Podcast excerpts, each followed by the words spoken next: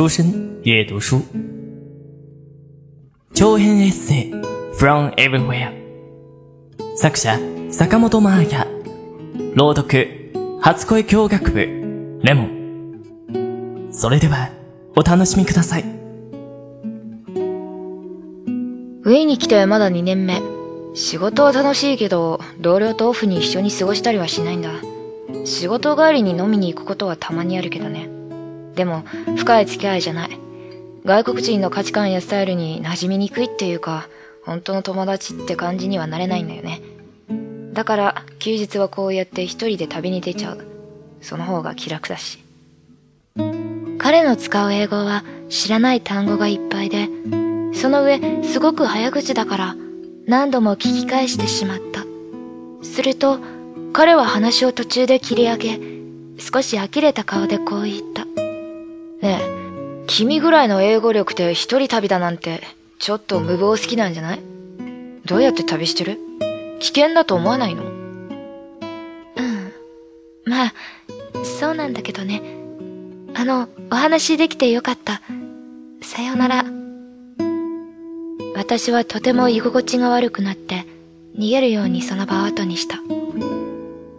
英語ができなくて困ることはあっても死にはしないんだからと楽観的に考えてたし伝えようとする姿勢の方が大事で言葉そのものは問題じゃないと思ってきた。でも彼にああ言われたら何も反論できない。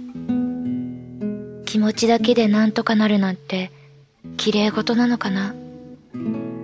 彼はきっとたくさん努力して語学も学び技術も学び異国の地へ飛び込んで働いている人だ。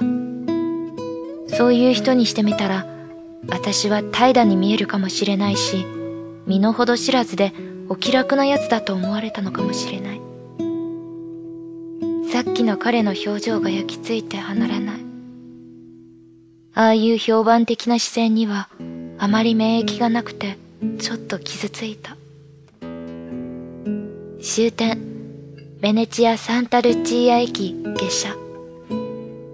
好了，今日的文章先读到这里，未完待续，期待大家下一次收听。关于栏目的建议和想法，可以填写在下方的评论栏中与我们互动哦。那么晚安，おやすみなさい。初恋日語日本語との初恋您正在收听的是出生电台，您可以在荔枝、喜马拉雅、网易云关注并联系我们， 期待收到您宝贵的建议。同时欢迎关注“出生日语”微信公众号及新浪微博，了解日本资讯，学习日语知识，出生日语成就你的日语梦。